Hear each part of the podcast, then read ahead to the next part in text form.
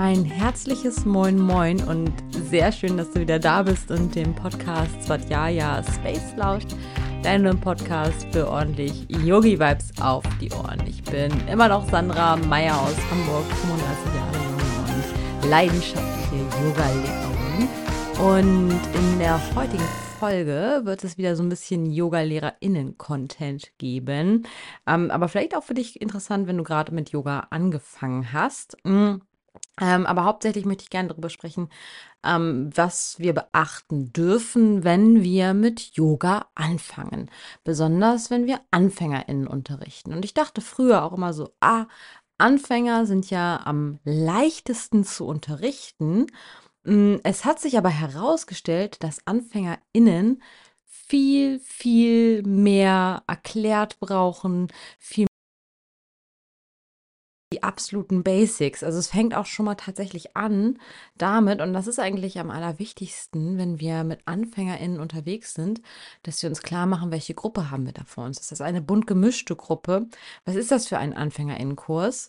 Und wenn wir jetzt mal angenehmen, dass wir Leute haben, die noch keinen Fuß auf der Yogamatte hatten oder vielleicht ein, zwei Mal YouTube-Yoga gemacht haben oder im Fitnessstudio Yoga gemacht haben, aber im Großen und Ganzen noch gar nicht so richtig wissen, ähm, wie sie mit ihrem Körper auf der Yogamatte umgehen sollen, dann finde ich das mal total wichtig, am Anfang erstmal auch zu erklären, dass Yoga-Übungen oder Yoga-Haltung Asanas bedeuten, dass Asanas aber ein ganz, ganz, ganz kleiner Teil vom Yoga überhaupt sind ähm, was Yoga eigentlich ist im ursprünglichen Sinne und da vielleicht auch nochmal Hatha Yoga, ähm, Tantra zu erwähnen und jetzt für die Leute, die denken, das sind Sexpraktiken, nein, das ist es nicht. Ähm, da hat, glaube ich, Sandra von Sadjensky ähm, auch diverse Aufklärungspodcasts oder Bücher geschrieben oder auch äh, Anna wie heißt sie, Anna Trökes, äh, hat dazu auch ähm, ein tolles Podcast-Interview mal im Yoga Journal gegeben, also auch sehr, sehr gut. Auf jeden Fall sind, ist Yoga so viel und Yoga ist so komplex und ähm, dann ist es einfach auch wichtig zu erklären, ähm, dass, wie wir Yoga heute im Westen teilweise verstehen als reine Körperübung, dass es gar nicht Yoga ist und dass es im Yoga auch gar nicht darum geht, ähm, dass wir irgendwelche perfekten Übungen einnehmen oder irgendwas trainieren oder irgendwas toll können. Das sind positive Nebeneffekte, die nicht schlecht sind. Also Muskulatur aufbauen bin ich immer dafür, weil Muskulatur aufbauen ähm, stärkt einfach auch unsere Gelenke oder schützt unsere Gelenke viel besser. Von daher ähm, die Muskulatur gleichmäßig aufzubauen, ähm, ist auf jeden Fall sehr, sehr, sehr sinnvoll. Aber wenn ich jetzt auf die Yogamatte gehe mit der Intention, dann ist das eine ganz andere. Und dann finde ich es immer wichtig zu erklären, ähm, woher der Yoga eigentlich kommt und wie sich das entwickelt hat, dass wir den Yoga so praktizieren, wie wir ihn praktizieren. Und dann kann ich gleich auch das Gefühl dafür geben, okay, ähm, Yoga ist der einzige Raum, oder nicht der einzige, aber einer der wenigen Plätze, wo du niemandem etwas beweisen musst, wo du komplett du sein darfst und wo es völlig egal ist, ähm, wie weit du irgendwo reinkommst oder wie es ausschaut. Wichtig ist natürlich, dass es dir dabei gut geht, dass du gesund auf deinen Körper achtest, aber viel, viel, viel wichtiger ist, dass du dich erstmal spüren lernst, lernst und auch ähm, ja, ganz viel Geduld ähm, hast und ähm, bei AnfängerInnen ist es tatsächlich so, wenn wir AnfängerInnen unterrichten, dürfen wir uns als Yoga-Lehrende sehr gerne daran erinnern, wie wir mal angefangen haben. Also ähm, ich erlebe das manchmal auch und wir Yoga-LehrerInnen haben manchmal so, hm, ich muss jetzt erstmal erklären, was Fersen sind und ähm, ja, oder äh, Fußknöchel, ich glaube, das wissen viele, ähm, oder Fußgelenk oder irgendwie sowas oder ähm, Schambein und Steißbein, ähm, Lungenspitzen, all diese Begriffe sind für AnfängerInnen vielleicht auch ein bisschen überladend und die darf man dann auch sehr, sehr, sehr gerne erklären. Und auch Füße, Fußgewölbe, damit haben die einfach noch nichts zu tun gehabt. Und da muss man wirklich vorsichtig sein, was man sagt, dass man nicht überfordert, aber auch dennoch diese Begriffe nennt, weil das einfach auch wichtig ist und das dann auch genau erklärt.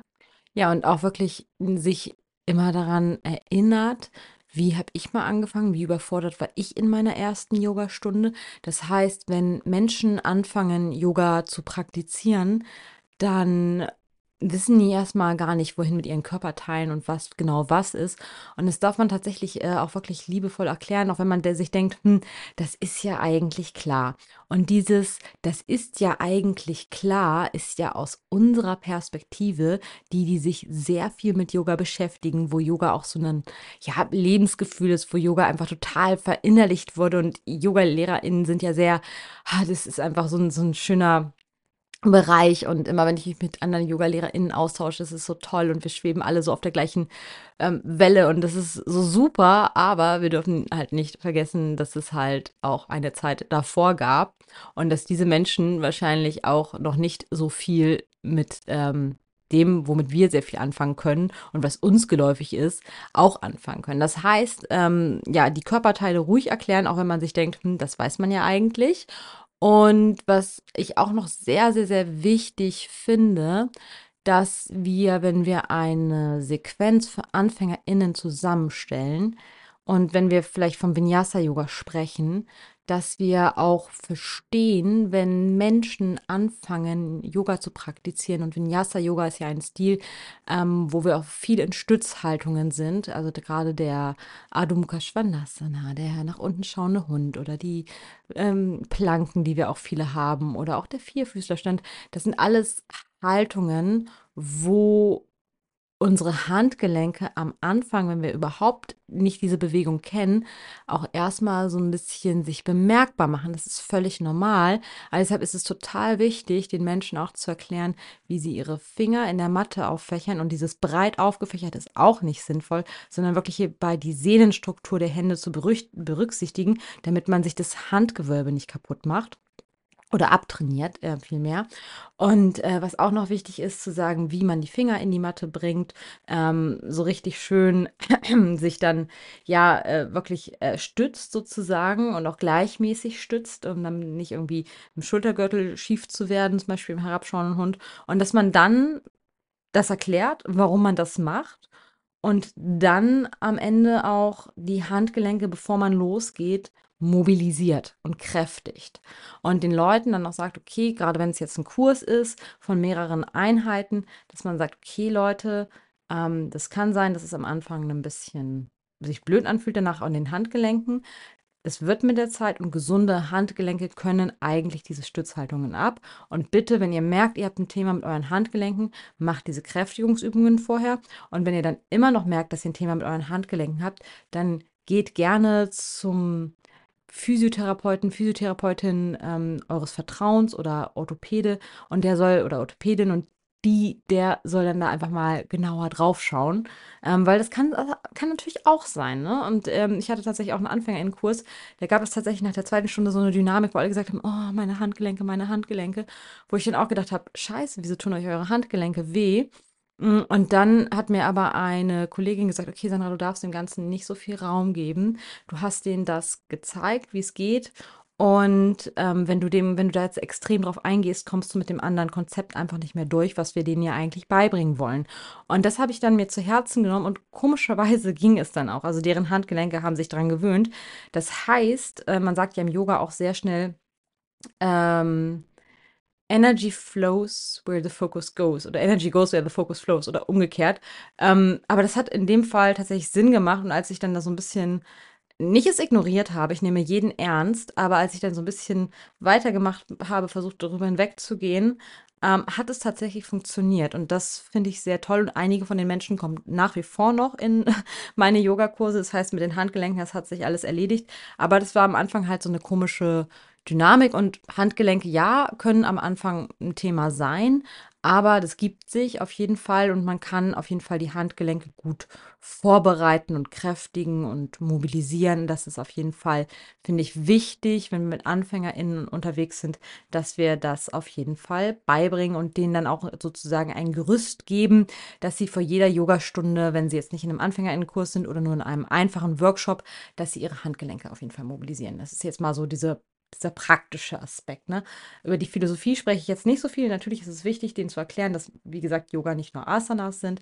Aber wenn wir eine Sequenz für Menschen, die noch kein Füßchen auf ihrer Yogamatte hatten oder nur ganz, ganz, ganz selten, ähm, ist es wirklich wichtig, mit den Basics anzufangen. Das sind die Handgelenke. Und das ist auch sehr, sehr, sehr wichtig, ähm, den Leuten zu vermitteln, dass so wie wir gebaut sind, das ist individuell. Das heißt, wir haben unterschiedlich lange Arme, unterschiedlich lange Beine und es gibt sowas wie Props und das ist ein doofer Begriff, weil das heißt ja Hilfsmittel. Hilfsmittel klingt immer nach einer Art Krücke. Hilfsmittel klingt immer so, ja, ich bin ja noch nicht gut genug, ich kann was noch nicht, also brauche ich eine Stütze. Und ich finde das schwierig vom Begriff. Ich weiß immer gar nicht, was ich sagen soll. Ich sage einfach, nehmt Blöcke, das sind eure Freunde, weil sie helfen euch tatsächlich, euch gesund auszurichten, auch das Becken in eine neutrale Stellung zu bringen. Zum Beispiel ich habe längere Beine als Arme und ähm, ich brauche tatsächlich einfach manchmal auch im Ausfallschritt, ähm, wenn die Hände auf dem Boden sollen. Ich komme einfach da mit meinen Fingerspitzen nicht hin. Das heißt, ich brauche auf jeden Fall Blöcke. Und äh, viele, die noch nicht so das Verständnis für Yoga haben, denken immer, Yoga-Lehrende müssen alles können, sind extrem flexibel, aber auch wir sind Menschen und auch wir sind einfach ähm, anatomisch manchmal anders gebaut. Es gibt Menschen, die haben super lange Arme. Ich habe eine ganz liebe Kollegin, die sagt immer so, ich habe Monkey-Arme. Äh, das ist auch von Vorteil in manchen Asanas. Du kommst so viel besser in eine Bindung tatsächlich.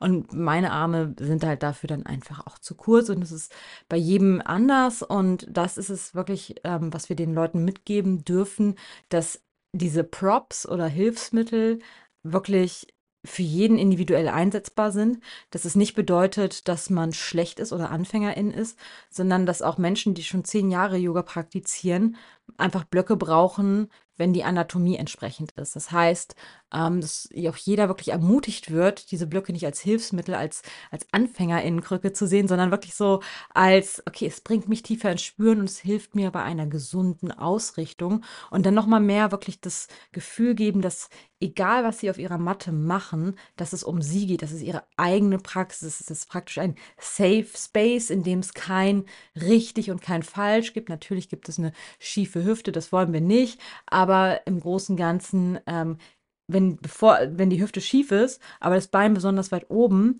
dann hat auch niemand was davon. Das heißt, es ist wirklich, wirklich wichtig, dieses Gefühl zu vermitteln, mit dem Körper, wie er ist, total okay zu sein und dass jeder Körper und jeder Mensch auf seine Art einfach schön und sehr, sehr, sehr wertvoll ist. Ähm, ich finde, das kann man eigentlich nicht oft genug sagen und mir wurde auch von einer Schülerin mal gespiegelt. Ähm, ja, Sandra, es ist total toll, dass du immer wieder sagst, mach so, wie es dir entspricht oder hm, achte darauf, dass du es für dich machst. Es ist einfach egal, wie hoch dein Bein kommt. Und sie sagte immer so, das Ego kommt automatisch mit. Und es ist so toll, immer mal wieder auch zu hören, hey, du musst nicht, du kannst, aber du musst nicht. Und schau einfach mal, was deinem Körper gut tut und was dir persönlich entspricht. Und das finde ich einfach sehr, sehr wichtig und war für mich auch ein wichtiges Feedback. Und das bedeutet einfach, dass wir, auch wenn wir als Yoga-Lehrende uns denken, oh, das haben wir jetzt schon hundertmal erzählt, ähm, dass wir es trotzdem immer und immer wieder erzählen dürfen, weil manche Menschen das brauchen. Das ist eine Sache. Genau, und ich habe ja schon am Anfang erwähnt, dass Yoga-LehrerInnen ähm, ja sehr viel Yoga machen und wir lieben ja auch manchmal kraftvolle Flows und sind schon ganz lange dabei und haben auch ein Stück weit äh, die Flexibilität und die Muskulatur aufgebaut. Aber wir dürfen uns alle einmal daran erinnern, wie unser erster nach unten schauender Hund gewesen ist. Ähm, für die Leute, die sich jetzt wundern, ich sage bewusst nicht herabschauender Hund, weil das kann man auch, ähm, Ado Muka kann man auch anders ähm, übersetzen. Von daher, ähm, ich finde, herabschauen klingt immer so wertend, deshalb sage ich nach unten schauend, aber das ist einfach so eine Skriptübersetzung, die jeder für sich wählen mag, wie er mag. Und ähm, genau, also wenn wir den, an den Hund denken, ähm, dann muss ich sagen, ich fand meinen ersten Hund richtig, richtig krass. Und die Yogalehrerin sagte damals, und jetzt genießt diese Haltung für fünf Atemzüge oder sieben Atem, keine Ahnung. Und ich dachte mir so, what the fuck, so lange in diesem blöden Hund. Und es hat einfach bei mir alles, wahrscheinlich haben sich meine Sch Schulterblätter nach oben gezogen und ich fand es mega anstrengend. Und äh, wenn wir gerade AnfängerInnen unterrichten, ist es einfach wichtig, dass wir uns bewusst machen, dass der Hund und ein kleines Vinyasa oder ein kleiner Sonnengruß, das ist wahrscheinlich schon die Peak Asana. Und ähm, wir vergessen sehr gerne, wie wir mal angefangen haben, aber wir haben auch alle, ne, nicht, sind alle auch nicht laufend auf die Welt gekommen und wir mussten erstmal krabbeln lernen und dann haben wir uns langsam aufgerichtet, dann haben wir Muskulatur aufgebaut und genauso ist es halt auch im Yoga, dass wir wirklich ähm, die Menschen mit Asanas nicht überfordern. Ich weiß auch noch, dass ich meinen ersten Baum auch richtig, richtig scheiße fand, weil das äh, Standbein, das hat richtig wehgetan und war mir auch zu lange im Baum und ähm, also so, das ist das super lange jetzt schon her, das sind schon acht, zehn Jahre ist das jetzt her, oder acht oder zehn Jahre ist es her.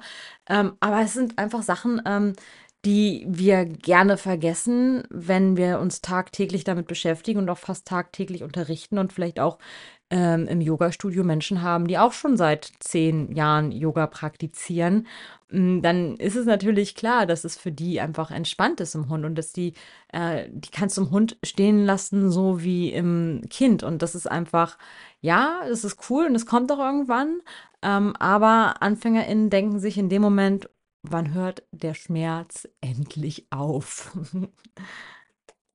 Ja, eine weitere Sache, die wir auch gerne noch vermitteln dürfen anhand von manchen Asanas, ähm, dass es auch einfach Menschen gibt, die hypermobil sind, das heißt sehr, sehr, sehr flexibel und dass gerade diese Menschen auch wirklich darauf achten sollen, dass sie nicht zu tief in bestimmte Asanas reingehen, im Hund nicht zu tief mit dem Rücken rein. Wir wollen hier wirklich einen geraden Rücken und die Beinrückseiten dehnen, dass wir auch äh, erklären, was Hypermobilität ist, weil viele Leute das vielleicht auch nicht unbedingt auf dem Schirm haben und äh, dass es auch nochmal klar ist, dass ähm, wir, bevor wir anfangen, kraftvolle Vinyasa-Flows zu gehen, dass es da auch sehr, sehr sinnvoll ist, erstmal Kraft aufzubauen und dass es super sinnvoll ist, auch im Chaturanga, weil die meisten wollen gleich das Chaturanga machen und brezeln sich da irgendwie rein. Und äh, tatsächlich ist es viel, viel, viel sinnvoller, die Knie erstmal abzusetzen. Und auch Leute, die schon länger Yoga machen, machen das Chaturanga manchmal auch, wo ich denke, okay, es wäre besser, wenn du es mal übst oder wenn du vielleicht die Knie absetzt. Aber es möchte ja nach äh, kurzer Zeit keiner mehr als Anfängerin gelten. Und das ist genau das Problem, dass tatsächlich doch so ein bisschen das Ego mitspielt oder man das vielleicht selber auch gar nicht merkt, weil die Körperwahrnehmung nicht da ist. Ähm, auf jeden Fall ist es super, super wichtig, dass wir im Chaturanga, wenn wir anfangen, die Knie erst einmal absenken, mit geradem Rücken runtergehen, in der Lendenwirbelsäule nicht stauchen und ähm, dann langsam und sicher und achtsam in die Cobra gehen, auch genau erklären, worum es geht, wo darf ich nicht stauchen, wo darf es nicht zwicken. Also wirklich AnfängerInnen ähm, anatomisch wirklich nochmal sagen, worauf sie achten dürfen. Und dann auch sagen, dein Steißbein sitzt da und da und dein Schambein sitzt da und da. Und ähm, wirklich Begriff äh, ja erklären und sagen, wie sie diese dann ähm, einzusetzen haben, einfache Bilder gerne auch verwenden, ähm, ich sage auch manchmal gern, wenn sie das Becken kippen sollen, Michael Jackson Move, da kann auch, können auch viele Leute was mit anfangen. Ähm, weil wenn ich jetzt Menschen was von einer Kreuzbeinplatte erzähle, dann gucken die mich wahrscheinlich auch erstmal fragend an, was auch völlig legitim ist. Ist jetzt überhaupt nicht abwertend gemeint, aber es ist einfach so, dass das Verständnis für verschiedene Körperteile einfach bei manchen nicht da ist. Wir wissen ja auch nicht, welche Berufe die Menschen machen. Das fragen wir auch nicht vorab. Das wollen wir auch gar nicht wissen. Ähm, aber es ist trotzdem, ja, wichtig zu wissen, dass wir die Menschen nicht überladen. Und das habe ich jetzt, glaube ich, auch schon mehrfach ähm, gesagt. Und dass wir bei bestimmten Asanas, zum Beispiel bei Rückbeugen auch erklären, wo wir bei Rückbeugen aufpassen dürfen. Ähm, wie gesagt, dass es äh, auch richtig sinnvoll ist, auch die Bauchmuskulatur, die Po-Muskulatur erstmal zu kräftigen, dass wir gewisse Muskeln einfach brauchen, um gesund in Rückbeugen zu gehen. Ähm, dass sich viele auch mal ins große Rad brezeln, ähm, aber dass vielleicht auch dieses große Rad nicht immer sinnvoll ist, wenn das in der Lendenwirbelsäule nicht gut ist oder auch solche ähm, Asana wie der Fisch, ähm, dass das auch eine sehr krasse ähm, ja, ähm, Stauchung da in der Halswirbelsäule ist oder auch die Cobra, ähm, dass wir da wirklich eher die Bewegung lieber aus der Brustwirbelsäule machen sollen. Da haben wir anatomisch einfach viel mehr davon und äh, dass es gar nicht darum geht, irgendwie den Oberkörper extrem hoch zu bekommen, sondern es geht darum, wirklich auch, ja, die Wirbelsäule entsprechend zu schonen, weil wir auch einfach nicht wollen, dass da irgendwie eine Bandscheibe rausflutscht. Das klingt jetzt natürlich sehr übertrieben, aber tatsächlich kann das passieren. Und ich habe auch schon mal von einer Person gehört, wo das passiert ist. Von daher können wir da wirklich ganz, ganz vorsichtig sein und sollten uns bewusst machen, dass Yoga einfach auch gewisse Risiken hat. Ähm, Es ist tatsächlich so, dass viele Leute sagen, Yoga kann nichts passieren, das ist ein Low-Impact-Sport, das ist gut für deinen Rücken. Stimmt auch im Großen und Ganzen, aber man sollte auf jeden Fall aufpassen ähm, bei Rückbeugen, aber auch bei Vorbeugen. Also bei Vorbeugen ist es dann mit der Bandscheibe von dem Fall, wo ich gehört habe, auch passiert. Und viele Leute denken auch immer, dass man im Yoga in der Vorbeuge besonders weit runterkommen muss, dass man seine Füße greifen muss. Und dann ist es auch nochmal wichtig, den Leuten zu erklären, wo soll es eigentlich nach Vorbeuge ziehen oder was ist die Dehnung, was ist der Sinn und Zweck der Vorbeuge. Ich sage auch zu den Leuten immer, ihr dürft auch gerne die Knie leicht anwinkeln, die Füße flexen, wenn ich jetzt nicht die Hinvorbeuge mache. Und äh, ihr solltet die Dehnung auch eher im Muskelbauch spüren und nicht unbedingt in der Kniekehle. Das heißt so ein bisschen ähm, Oberschenkel, Oberschenkelmuskulatur darüber. Und das ist völlig egal. Und der Rücken soll richtig schön und lang bleiben.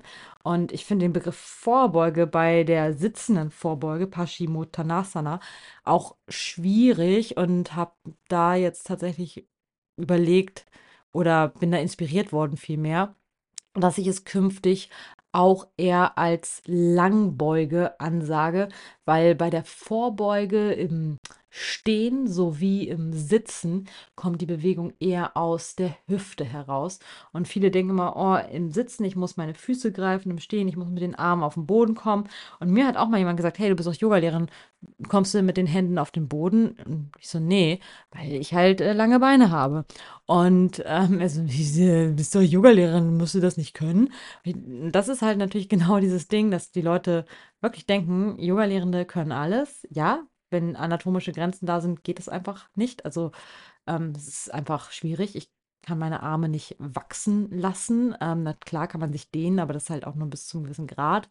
Und das ist wichtig, dass wir das auch wirklich nochmal vermitteln, dass wir eine individuelle Anatomie haben, dass es eher um das Gefühl geht im Yoga. Es geht um darum, die Muskeln zu kräftigen und zu wissen, wo soll es ziehen, wo soll es nicht ziehen. Aber es geht gar nicht darum, am Ende um die Form, wie es von außen aussieht. Und es geht erst recht nicht darum, was auf der Matte links oder rechts passiert. Das ist total egal. Und es ist, wie gesagt, dieser einer dieser wenigen Orte, wo wir niemandem was beweisen müssen, nicht mal uns selbst und unserem eigenen Ego. Und im großen Ganzen praktizieren wir ja Yoga, weil wir Einheit haben wollen. Wir wollen ja so ein bisschen ähm, über die Grenzen hinausgehen und so ein bisschen uns öffnen für ein höheres Bewusstsein. Und ähm, es, das sind Asanas einfach auch nur Mittel zum Zweck. Und es gibt auch viele andere Praktiken im Yoga. Man kann natürlich auch nochmal erzählen, dass es äh, auch Bhakti-Yoga gibt, äh, das Yoga der Hingabe oder Raja-Yoga, der königliche Yoga-Weg, ähm, so ein bisschen Yoga der Weiterbildung und, und vieles, vieles anderes, was man da erwähnen könnte, ähm, was alles Yoga ist. Und ähm, das ist einfach ja sehr wichtig, dass wir das vermitteln, dass wir so ein bisschen dieses Yoga aus dieser Perfektionismus Instagram-Ecke kriegen, weil ich finde Instagram toll, es bietet viele Möglichkeiten, sich zu vernetzen. Und ich habe da auch viele tolle andere Yoga-Lehrende kennengelernt und mich vernetzen können und bin sehr dankbar und teile ja auch mal sehr gerne diesen Podcast hier, aber es gibt natürlich auch einfach ja Menschen oder auch Yoga-Profile, die einfach dem Allgemeinbild entsprechen, ähm, die bestimmte schwierige Asanas machen, in die Kamera grinsen. Meistens sind es schlanke junge Mädels oder gut aussehende Mädels und ähm, das ist toll, weil jeder darf Yoga machen, aber auch jemand, der vielleicht 20 Kilo mehr auf den Rippen hat, ähm, darf genauso Yoga machen und ist genauso wunderschön und ansehnlich. Und deshalb dürfen wir das wirklich auch gerade in diesen Anfängerinkursen aus dieser äh, fancy Ecke rausholen. Ich hatte das Gefühl, dass als ich angefangen habe mit Yoga, war Yoga eher so in dieser Esoterik-Ecke, so, weiß ich nicht, ähm, mittelalte Damen, ähm, die äh, Mantras singen, lauwarmes Wasser trinken und so ein bisschen so ja, ökig aussehen. Öko war ja damals auch noch nicht so cool. Und ähm, das hat sich ganz schön gewandelt, so dass es ganz schön hip geworden ist. Was ich cool finde, weil wiederum viel mehr Menschen den Zugang dazu haben und dann auch wahrscheinlich erkennen, was es eigentlich ist. Aber auf der anderen Seite ist es auch super schade, weil es ein bisschen, ähm, ja, nicht so klar hervorgeht, was es eigentlich alles ist. Und dann äh, schon sehr ins Körperliche und ins Äußerliche geht. Und das ist eigentlich nicht das, was es ist und wo ich sage, dass ich äh, dafür das Ganze auch äh, mache und auch selbst für mich einfach so praktiziere und so viel Nährendes da draus ziehe. Genau, jetzt habe ich dich doch schon wieder ein ganzes Stückchen vollgesabbelt. Es gibt auch in demnächst noch mal eine Interviewfolge, wo du dann nicht nur mich hörst und auch sehr, sehr, sehr gerne, wenn du diesen Podcast hörst und denkst, ich habe was super Spannendes zu erzählen, äh, schreib mir gerne. Ich freue mich immer über spannende Gäste und Gästinnen und hoffe, dass diese Folge von Mehrwert für dich war. Wenn du noch Fragen dazu hast, äh, gerade weil ich jetzt auch vor kurzem ein neues AnfängerInnen-Konzept für einen AnfängerInnen-Workshop geschrieben habe und mich damit nochmal intensiver auseinandergesetzt habe, dann kannst du mich jederzeit gerne über entweder Instagram oder über meine Website kontaktieren. Ich freue mich total, ähm, in den Austausch mit dir zu gehen und wünsche dir bis dahin auf jeden Fall noch eine ganz angenehme Zeit.